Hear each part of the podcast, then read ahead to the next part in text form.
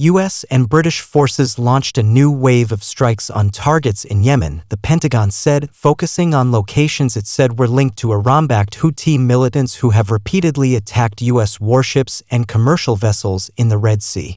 Mohammed al-Bukhaiti, a member of the Houthi political bureau, responded with a vow that the maritime attacks will continue until Israel's assault on Gaza is over, adding that the strikes will not go unanswered.